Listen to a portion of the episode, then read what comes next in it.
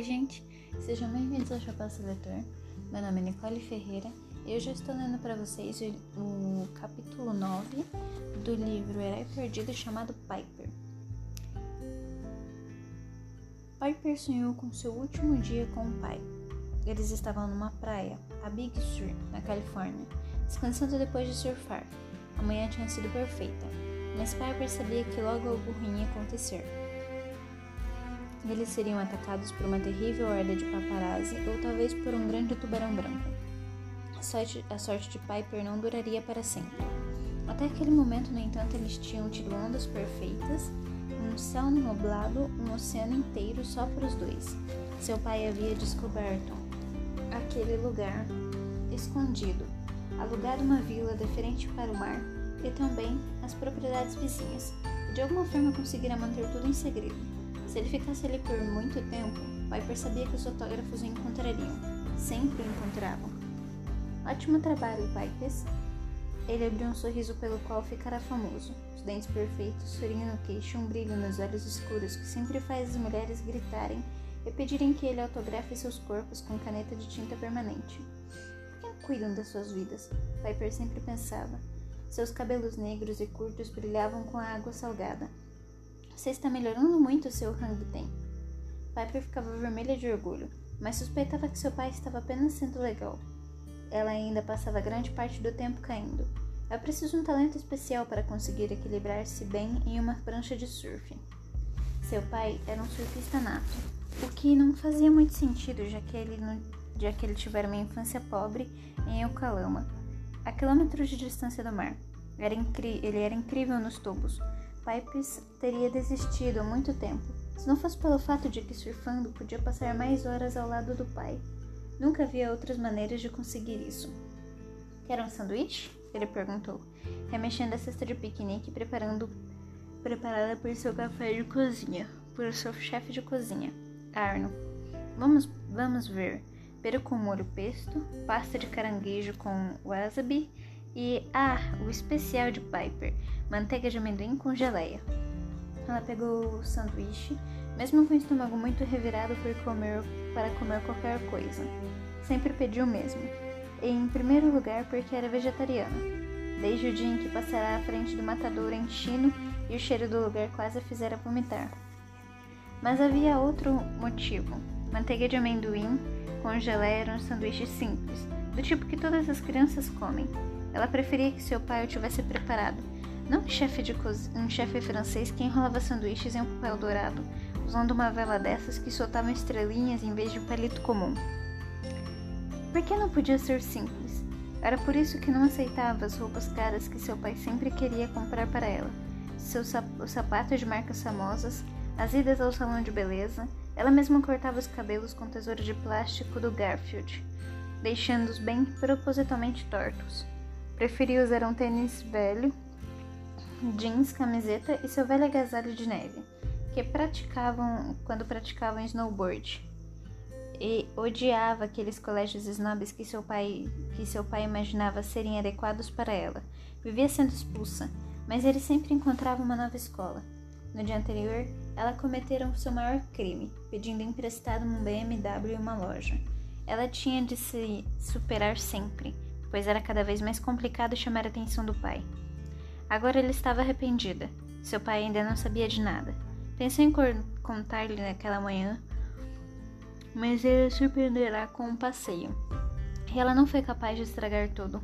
Era a primeira vez que passavam um dia juntos em cerca de três meses. O que foi? Ele perguntou-lhe passar refrigerante. Pai, tem uma coisa. Vamos lá, Pipes.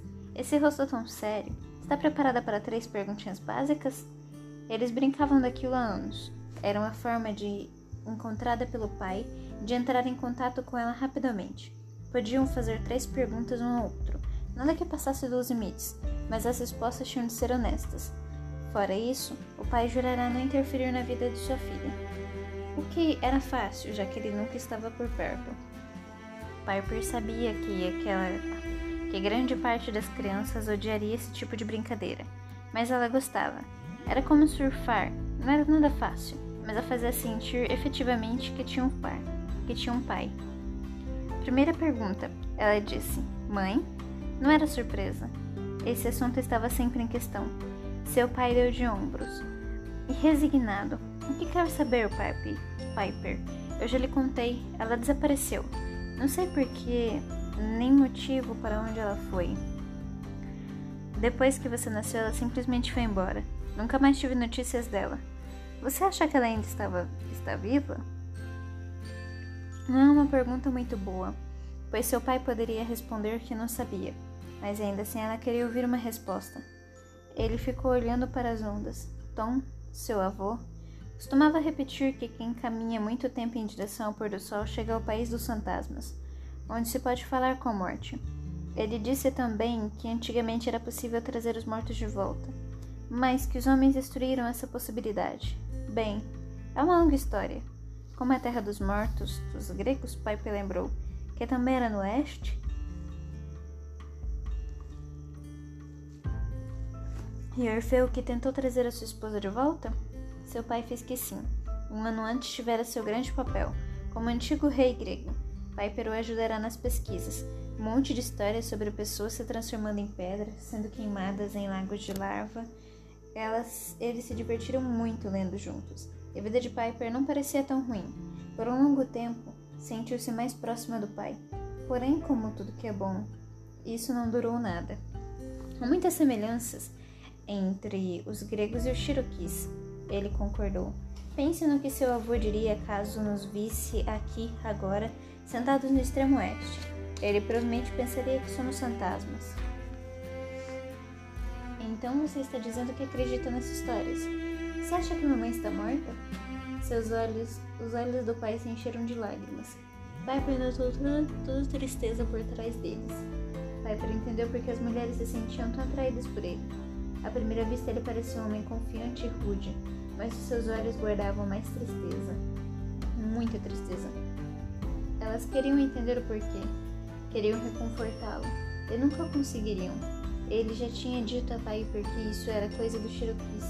Todos guardavam uma tristeza interior, herança de gerações de dor e sofrimento. Mas Piper sempre imaginou que fosse algo a mais que isso. Não acredito nessas histórias, ele disse. São divertidas de serem contadas, mas se eu realmente acreditasse no país dos fantasmas, em espíritos de animais ou em deuses gregos, acho que não conseguiria dormir à noite. Sempre busquei um culpado. Um culpado pela morte do vovô Tom, que morreu de câncer de pulmão, pensou Piper, antes que seu pai ficasse famoso e tivesse dinheiro para ajudá-lo. Por isso sua mãe é a única mulher que ele amou na vida e que o abandonou sem nem mesmo um bilhete de despedida, deixando com uma filha recém-nascida para criar. Ele tinha muito sucesso, mas ainda assim não era feliz. Não sei se ela está viva, respondeu seu pai mas acho que poderia muito bem estar no País dos Fantasmas, Piper. Não há possibilidade de que ela volte. Se eu acreditasse no contrário, não sei se conseguiria aguentar. Atrás deles, a porta de um carro se abriu. Piper viu seu coração, e seu virou-se e seu coração quase parou de bater. Jane caminhava na direção deles usando seu terninho afundado, afundando na areia, com seus saltos altos e um palm top nas mãos. O olhar dela era meio chateado meio triunfante. Piper sabia que ela estivera em contato com a polícia. Por favor, caia, Piper pediu. Caso exista algum espírito animal ou deus grego que possa ajudar, faça com que Jane caia no chão. Não estou pedindo que se machuque muito, mas que fique mal o resto do dia, por favor. Mas Jane continuou avançando. Pai, disse Piper, aconteceu uma coisa ontem, mas ele tinha visto, também tinha visto Jane. Ele já assumirá sua postura profissional. Ela não estaria ali se não fosse um assunto sério.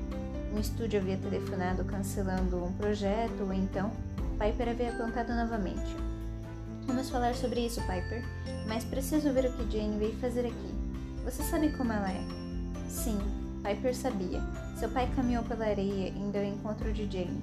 Piper não escutava o que diziam, mas nem precisava. Era boa em ler o rosto das pessoas. Jane contou detalhes sobre o carro roubado, apontando algumas vezes para Piper como se ela fosse um bicho de estimação que tivesse acabado de fazer cocô no tapete. O entusiasmo e a energia de seu pai desapareceram. Ela fez um gesto para que, para que Jane o esperasse. Depois voltou para perto de Piper. Ela não podia olhar nos olhos, olhá-lo nos olhos. Era como se tivesse traído sua confiança. Você disse que ia tentar, Piper. Pai, eu odeio aquela escola.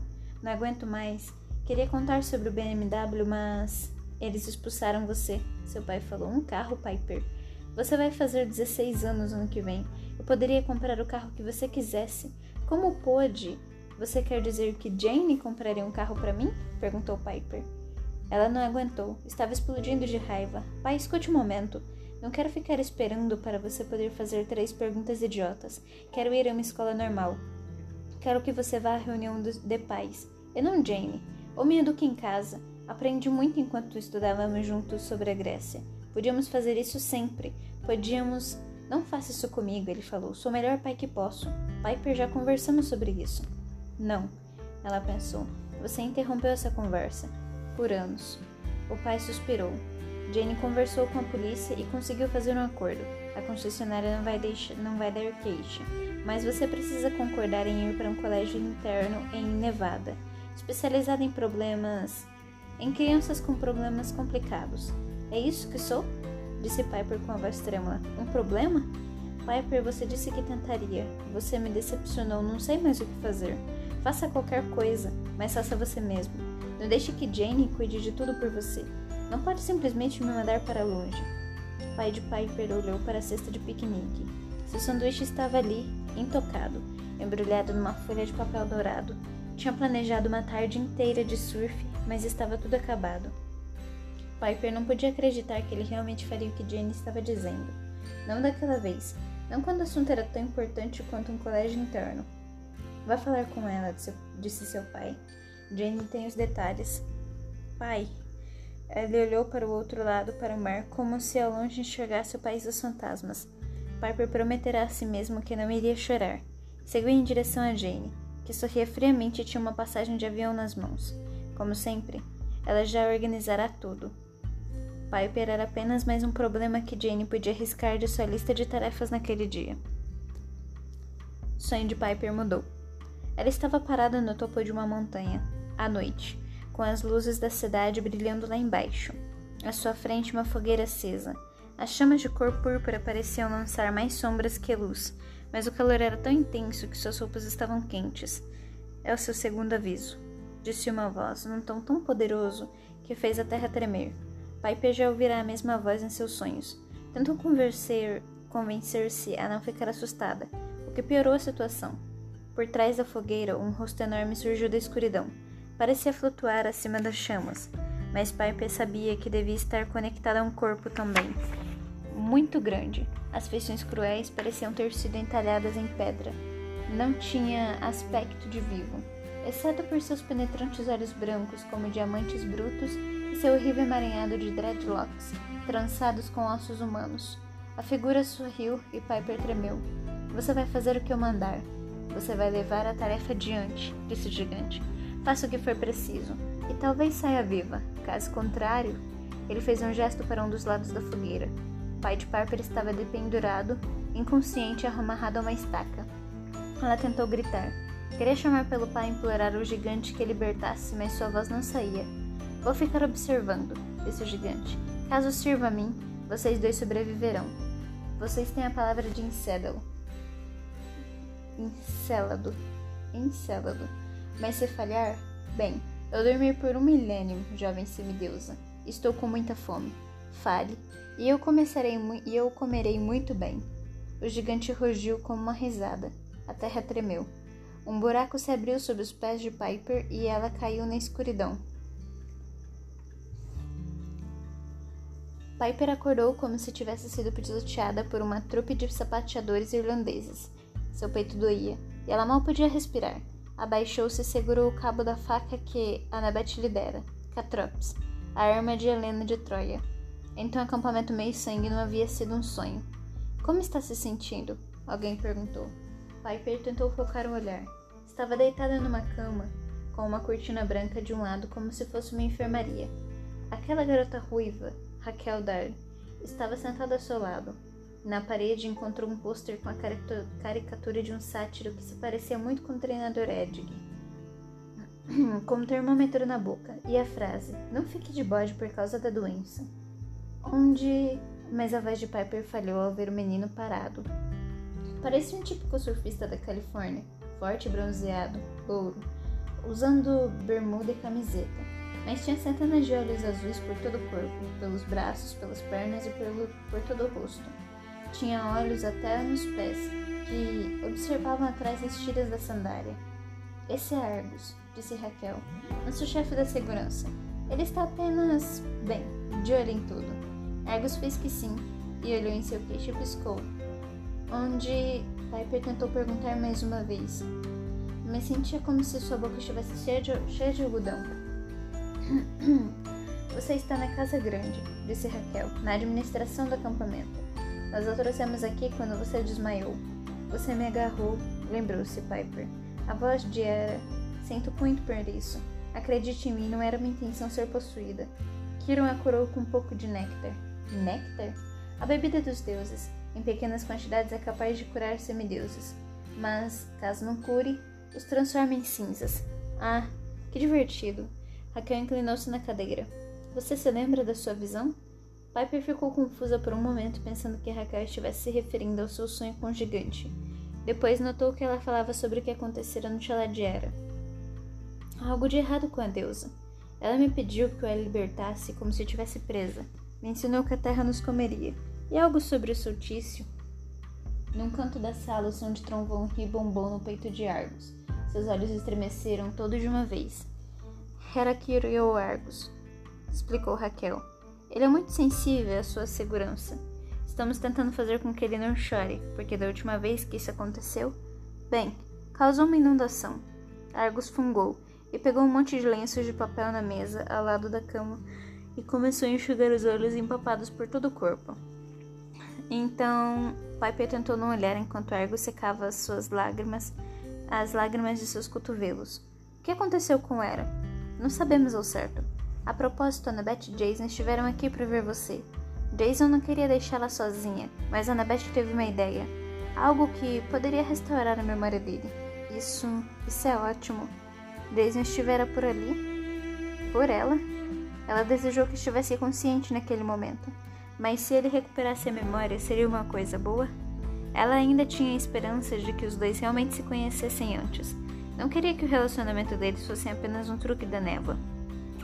Prepare-se, disse a si mesma. Se tiver de salvar seu pai, não importará se Jason gostasse dela ou não.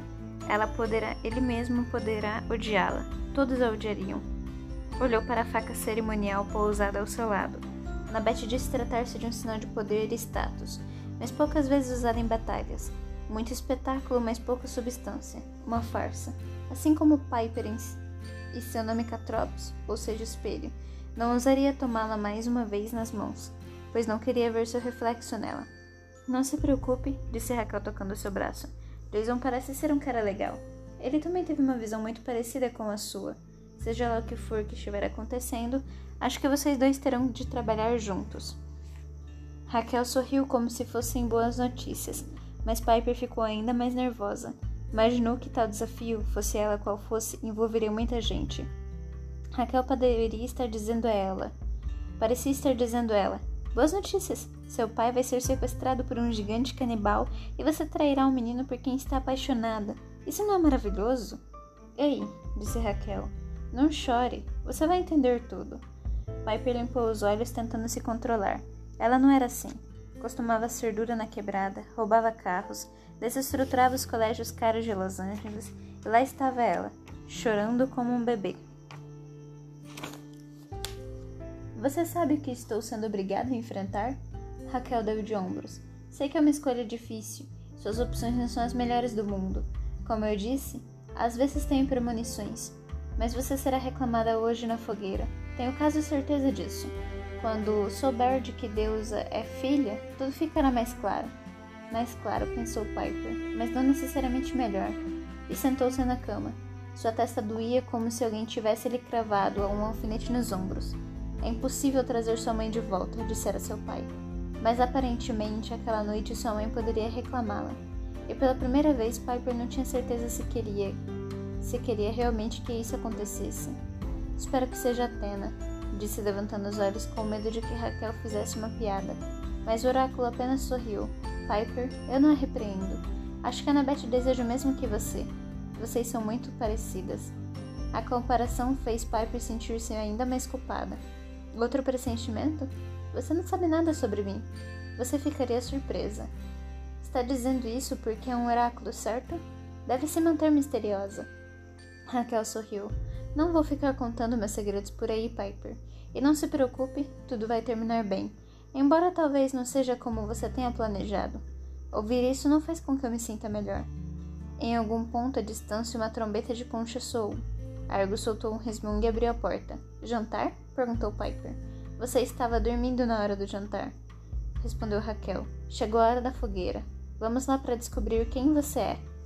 E este foi o capítulo 9. Eu espero que vocês tenham gostado. A gente se vê no capítulo 20 chamado Piper.